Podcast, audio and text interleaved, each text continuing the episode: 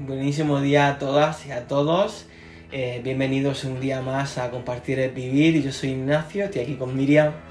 Hola Ignacio, encantadísima nuevamente de estar por aquí eh, con este tema del día de hoy. El tema de separar el trabajo de eh, mi vida personal en casa. Creo que a veces es difícil a mí me pasa con frecuencia y por eso comentaba que, sería interesante hablar de este tema, porque además lo hablo con mis compañeros y es una cosa que nos pasa muchísimo. Eh, hemos oído hablar de términos como workaholic, el adicto al trabajo, el hiperproductor, el que llega a casa y se pone a, a, estar con el ordenador, a mandar mensajes, está en una reunión familiar y está hablando por teléfono con su empresa eh, da igual que sea el cumpleaños de uno de sus hijos o de su pareja, pero ahí está con, los mensajes. Haciéndome cargo del discurso, a mí me ha pasado también y me pasa, y muchas veces me cuesta el, cuando tengo especialmente una carga importante de trabajo, como estas últimas semanas, meses, eh, favorecidos por todo el tema de la pandemia en el que yo como médico pues he estado con una mm, carga de trabajo brutal como mucha gente también, ¿no? Que nos, nos hemos ido adaptando, como hemos hablado en capítulos anteriores, a nuevas formas de trabajo. Creo, eh, sin desviarme demasiado del tema, que a veces, eh, pues si hay como una rutina, siento que, puede ser más fácil, pero a la mínima que hay un pequeño cambio, que, que realmente estamos en una época de cambios constantes, es fácil llevarme este, el, trabajo a casa. Y a veces, pues llego a casa y digo, uff, tengo que terminar de, gestionar cosas que me faltan y digo, guau, es que nunca me da tiempo. Eh, con consecuencias a veces que pueda haber eh, el tema de pareja, eh, consecuencias con que no hay tiempo para los amigos, ni tiempo para mí mismo, ¿no? Para otras cosas. Entonces quería abrir esto contigo, Miriam, eh, queríamos compartir aquí en grupo eh, cómo podemos eh, llegar, llevar esto de una mejor manera. Claro, esto, esto que estás diciendo, que efectivamente le pasa, bueno, es algo que le pasa a muchas personas, que aunque termina tu horario de trabajo, pues te lo llevas, ¿no? Te lo llevas ya sea porque realmente vas a seguir haciendo cosas, eh, en casa, pero también porque muchas veces en la cabeza, pues ahí siguen todos esos temas dándole vueltas a eh, problemas que se quedaron sin solucionar, pendientes, situaciones que ocurrieron. Y entonces, aunque ya estás haciendo otra actividad, aunque ya estás con tu pareja o con los hijos eh, o en otra cosa, pues sigues estando realmente en otro lado, ¿no? Entonces, y esto a la larga, pues trae un desgaste importante que sobre todo que, bueno, dejamos de, de disfrutar, de, de, vivir las experiencias em, de, la mejor manera, ¿no? Entonces, eh, efectivamente, esto, bueno, pues puede traer mm, también, por ejemplo, muchas veces el mismo estrés que, bueno, el estrés que se genera en el trajo, pues ya te lo llevas a casa, ¿no? Y a lo mejor lo paga, ahora sí que como dicen, ¿no? Los, los platos rotos los paga eh, pues tu hijo eh, o un amigo, tu pareja o la, la, persona con la que estés en casa porque ya estás como de mal humor, estás más irritable. Entonces, pues vamos acarreando con, con esas cosas, ¿no? Y, y aquí el primer punto que me parece importante es el de, el de los límites, ¿no? O sea, establecer límites bien claros y acordarnos, primero que nada, que los límites son para nosotros mismos, para cuidarnos, para protegernos eh, y en este sentido, pues para cuidar nuestros propios espacios, ¿no? Nuestras relaciones. Entonces, em, algo que podría ayudar en este caso podría ser establecer como horarios muy claros de, em, para todas las actividades que queramos hacer, eh, y que, que, debamos hacer, por ejemplo, ¿no? De si son actividades, o que sean actividades recreativas, actividades sociales, eh, establecernos como horarios muy claros, llevar un calendario, ¿no? Ir anotando o una agenda cada cosa que queramos hacer. Eh, y sobre todo, no solamente en cosas que queremos hacer con los hijos, los amigos, la pareja o alguna otra actividad, pero también bien importante dejar un espacio para uno mismo porque ahí también me parece que es un, un punto que a veces dejamos de lado porque vamos atendiendo a todo el mundo, menos a nosotras mismas, ¿no? Entonces, em, dejar ese espacio, aunque sean a veces, ¿no? Eh, las que son madres, que, que, son mamás, papás, ¿no? Que eh, llevan tanta sobrecarga de tantas cosas, lo último, lo último ya son ellas, ¿no? Entonces dejaron que sea unos 10 minutos, 15 minutos para algo que les guste, algo que disfruten. Puede ser a gente que le gusta mucho la meditación, eh, lo que sea, una caminata, eh, un momento de estiramiento, eh, una así darte un baño así rico, calentito, lo que sea, lo que cada quien lo vea, pero importante dejar ese tiempo para uno mismo. Cualquier cosa, pero que vaya a ser para ti, esos 10, 15 minutos para ti, claro, si te puedes dar más tiempo, pues maravilloso. Entonces, em, y aquí viene también el tema de, de todos los roles que al final eh, hacemos ¿no? en, en nuestra vida como mujeres, por ejemplo, ¿no? El, rol de mamá, el rol de hija, el rol de pareja, el rol de trabajadora, eh, algunas que además estudian también. Entonces, eh, ¿no? Tanto hombres, mujeres que, tenemos el rol de amiga también. Entonces, son muchas, eh, muchas actividades que tenemos que ir cumpliendo y cada uno de esos roles pues nos, nos implican muchas cosas, ¿no? Que también puede ser que los disfrutemos, pero nos van a implicar cierta energía, cierto tiempo. Entonces también estar conscientes de eso, ¿no? ¿Dónde estamos poniendo eh, o enfocando más energía o dónde queremos enfocar más? ¿En, en qué parte estamos eh, descuidando más esos roles? Eh, y otra vez, sin dejar de lado, el que tiene que ver con nosotras mismas, ¿no? El que tiene que ver con uno mismo. Yo creo que aquí es muy interesante esto que dices de, los roles. Quería ahí puntualizar un poquito sobre el, rol este de la sociedad patriarcal de superhéroe, ¿no? El, hashtag de GoPro, por ejemplo, el Via Hero, ¿no? Eh, el ser un héroe, vive tu vida como un héroe que, que puedas ser, que puedas hacer luego una película de ti mismo y todas, y todas estas historias que nos venden a través del marketing. Lo digo porque compramos tanto ese rol de superhéroe, de superheroína, que luego, ¿dónde está, en, este, en mi caso, en mi rol de Ignacio para Ignacio, ¿no? O en el tuyo, tu rol de Miriam para Miriam. Simplemente eres tú para ti, ¿no? Tú contigo, yo conmigo, con nuestro niño interior, con nuestro adulto interior, que nos apetece hacer, ¿sabes? O sea, ¿qué haríamos si no existiera nadie más en el mundo y estuviéramos nosotros solamente aquí? Yo creo que eso, a veces lo pienso y me sirve ese ejercicio de decir, ¿y si no hubiera nadie en el mundo? Solamente estuviera yo en una isla desierta, ¿qué haría ahí en esa isla? Claro, porque además precisamente estos espacios, ¿no? Para, para uno mismo, pues son los que mm, nos hacen caer en, hacer consciente esta parte, ¿no? Que necesito, qué me está ocurriendo en este momento, entonces, eh, y como lo decía, no tiene que ser algo, ¿no? Invertirle muchísimo tiempo porque una realidad es que hay muchísimas actividades en el día a día, pero sí, por lo menos ya empezarlo a, hacer, a hacerlo consciente. Sí, y como, como tú dices, Miriam, 10, 15 minutos es como un, puede ser un grandísimo logro. O sea, puede ser un logro brutal. Eh, escuchaba eh, hace poquito el audio de una mujer súper interesante que había sido víctima de maltrato, esta charla en, en BBVA, en las charlas estas que hacen de Aprendemos Juntos, y decía que ella no tenía ni 10 minutos para ella en su día.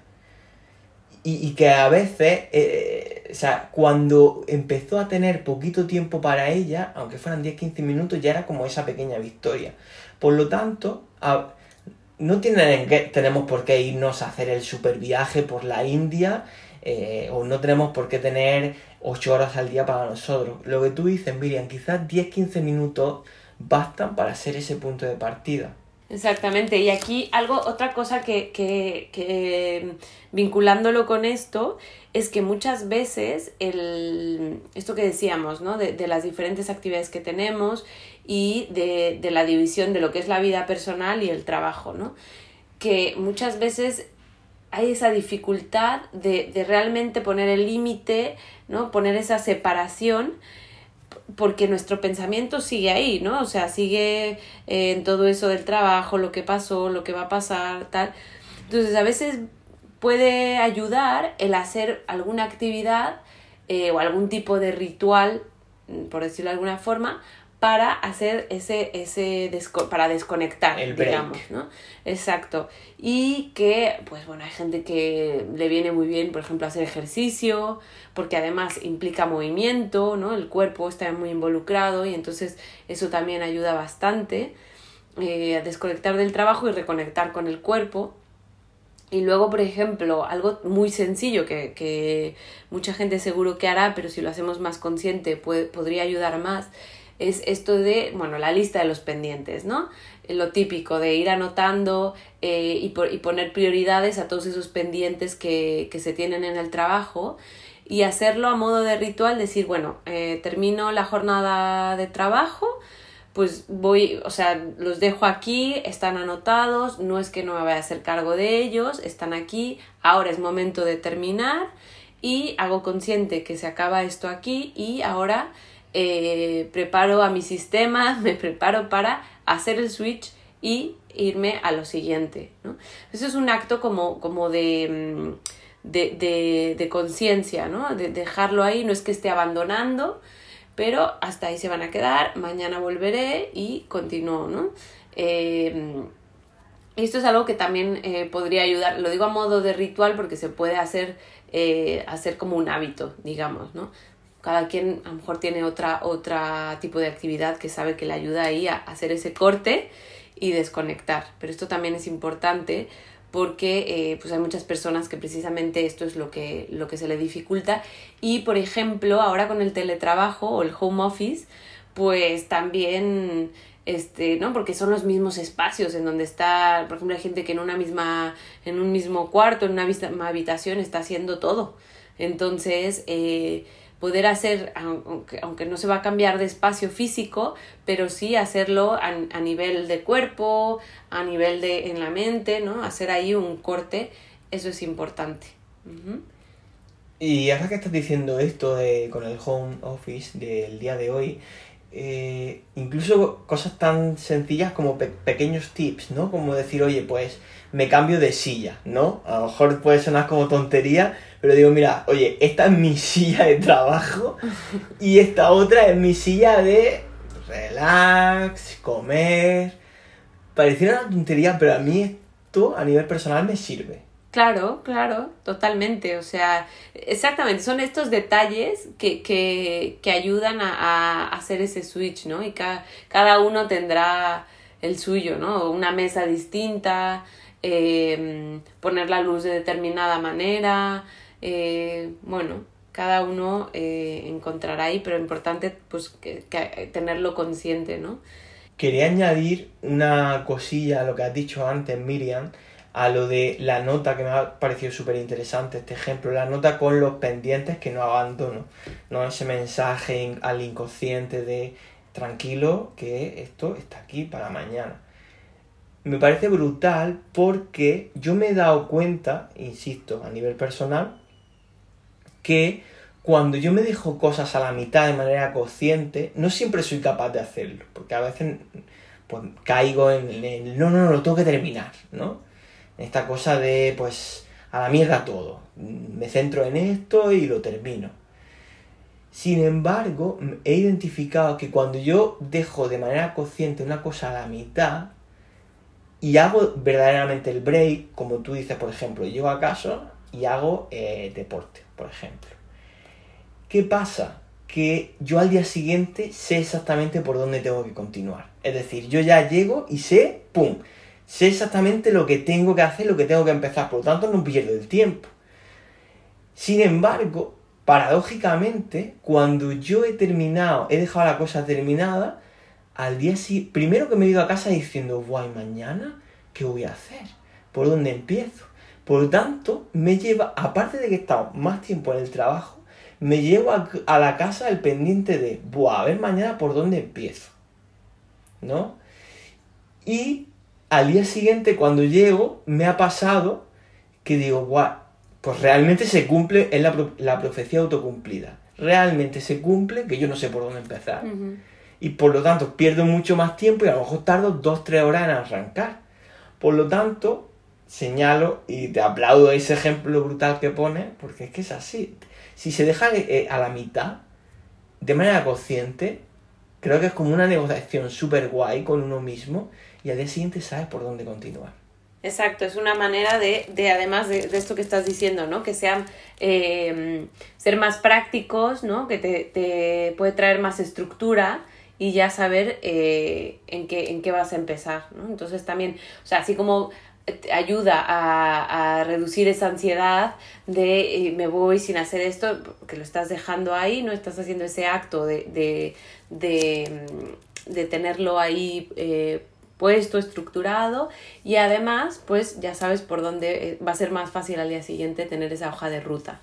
Entonces, bueno, eh, a ver, igualmente esto eh, me gustaría hacer aquí una, una anotación en el tema de los límites, que una realidad es que por más que intentemos a veces respetarlos, ¿no? O sea, que llevamos una agenda, el calendario, todo anotado, tenemos horarios, pero la realidad es que muchas veces terminamos haciendo muchas más horas de las que corresponden a nuestro horario de trabajo, eh, porque van surgiendo emergencias o porque van surgiendo cosas ¿no? inesperadas y es una realidad. Entonces a veces sí cuesta mucho pues, seguir esos, esos horarios, ¿no? por más que eh, intentemos respetarlos.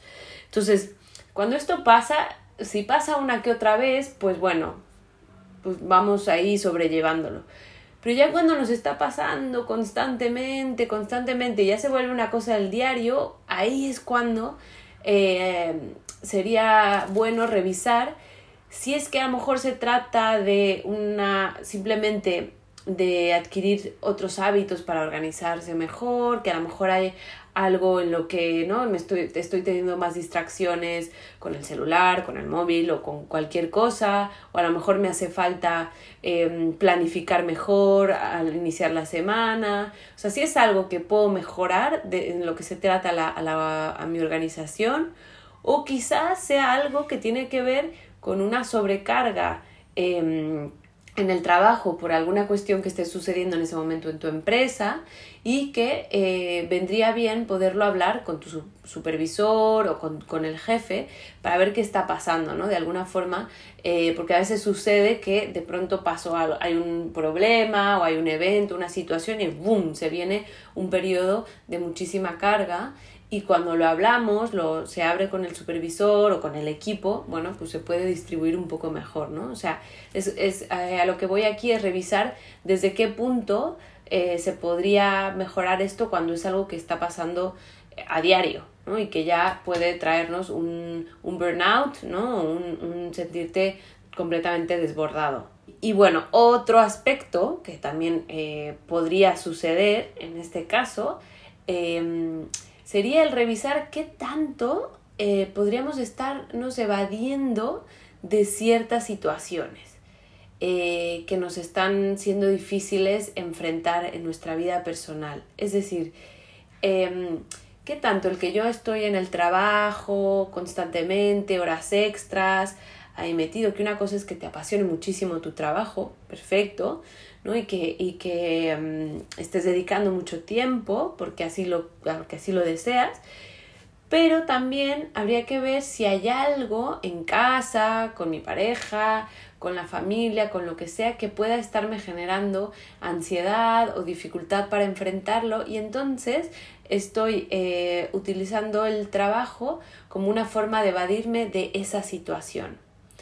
Entonces, eh, esto, ¿no? El, el, el, hacerlo consciente, el revisar qué está pasando, pues puede ayudar a, eh, a, identificar primero, ¿no? ¿Qué es eso que me está costando tanto trabajo enfrentar, ¿no? ¿Qué es eso lo que me genera tanta ansiedad que prefiero, mira, mejor me quedo en el trabajo antes que llegar a casa y estar ahí y que en esa situación, en ese conflicto? Eh, que es lo mismo que podría suceder, eh, bueno, por ejemplo, ¿no? Con, hay, hay distintas formas de de evadirnos, ¿no? El alcohol, las drogas, el juego, eh, incluso el, propio ejercicio, el deporte, o sea, muchas cosas, ¿no? Pero en este caso, como estamos enfocándonos en el tema del trabajo, pues es algo muy común porque además es algo que socialmente está aceptado, ¿no? Es como, ay, mira, qué bien, qué trabajador es, eh, cuántas horas se, se avienta ahí, ¿no? Eh, que está muy bien, ya digo, o sea, si es una cuestión que, que, se requiere así, porque así lo deseas, porque así se ha acordado, porque te apasiona, sensacional. Pero eh, puede ser, puede haber ocasiones en las que nos estemos evadiendo eh, a través del trabajo y pues es importante tenerlo en cuenta. Miriam, te quería preguntar, ¿cómo ves tú como psicóloga en el punto en el que la persona llega a decir, oye, mira, es que prefiero seguir unas cuantas horas más en el trabajo antes que llegar a casa. Es evidente que hay que revisar algo. O, o, sea, más bien mi pregunta va dirigida a cuándo, eh, eh, si llegamos a esta situación, o si yo llegara a esta situación, ahí tendría que pedir ayuda eh, psicológica. O sea, sería un indicador lo suficientemente potente como para pedir ayuda a un terapeuta, o puede ser que simplemente sea a lo mejor una fase de estrés y se puede solucionar pues no sé, haciendo un ejercicio de eh, autoconocimiento, escribiendo, ¿qué piensas sobre esto? En primera instancia, ¿no? Hacer esta, esta parte de, de parar un momento a reflexionar, ¿no? A ver qué está pasando, qué es lo que, qué es lo que me está generando esa ansiedad, esa resistencia, ¿no? A no enfrentar esto, eh, cuál es la emoción que me viene, me viene enfado, me viene el miedo, me viene la tristeza y entonces prefiero mantener esa distancia y quedarme en el trabajo. O sea, primero yo em, sugeriría hacer esta, esta reflexión. Eh, tú mencionas la escritura, claro, hay gente que le viene bien a través de la escritura, eh, a través de verbalizarlo también, con alguien de confianza. Em, y en caso de que esto ya esté generando un malestar eh, mucho más fuerte, ¿no? Em, eh, que estés generando síntomas como una ansiedad más em, eh, mayor, ¿no? dificultades para dormir, em, en la alimentación, bueno, un malestar más intenso, eh, claro que sería, podría ser conveniente pedir ayuda de un profesional de la salud mental, es decir, de un psicólogo. Entonces, em, pero bueno, de entrada yo creo que son cosas que eh, a veces simplemente haciendo em, esa, esa, pararnos a, a, reflexionarlo, yo creo que puede venir muy bien y que muchas veces pues contamos con muchas herramientas para, para poder enfrentarlo, ¿no? A veces pueden ser simplemente periodos de mucho estrés también. Eh, y a lo mejor el darnos cuenta de eso pues ya nos abre la puerta para poder decir ah pues es que mm, estoy necesitando eh, tener, estar más cerca de, de, mis amigos, ¿no? O estoy necesitando eh, más actividades corporales, deporte, o estoy, o sea, es, esa, ese pararnos, ¿no? Ese detenernos y hacer esa reflexión. Y, y si no, bueno, pues esta parte de, de solicitar esta atención, ¿no?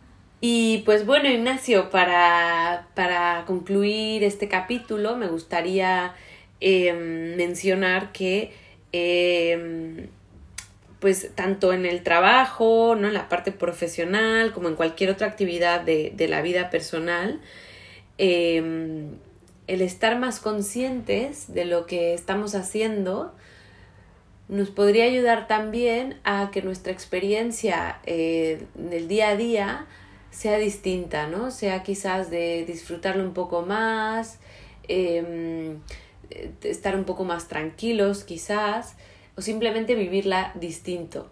Esto me refiero, cuando digo estar consciente, me refiero a que muchas veces estamos en cualquier actividad y nuestra mente tiende mucho a irse al pasado, al futuro, a lo que me dijo, lo que fue y entonces por qué hice y tengo que hacer esto y el otro.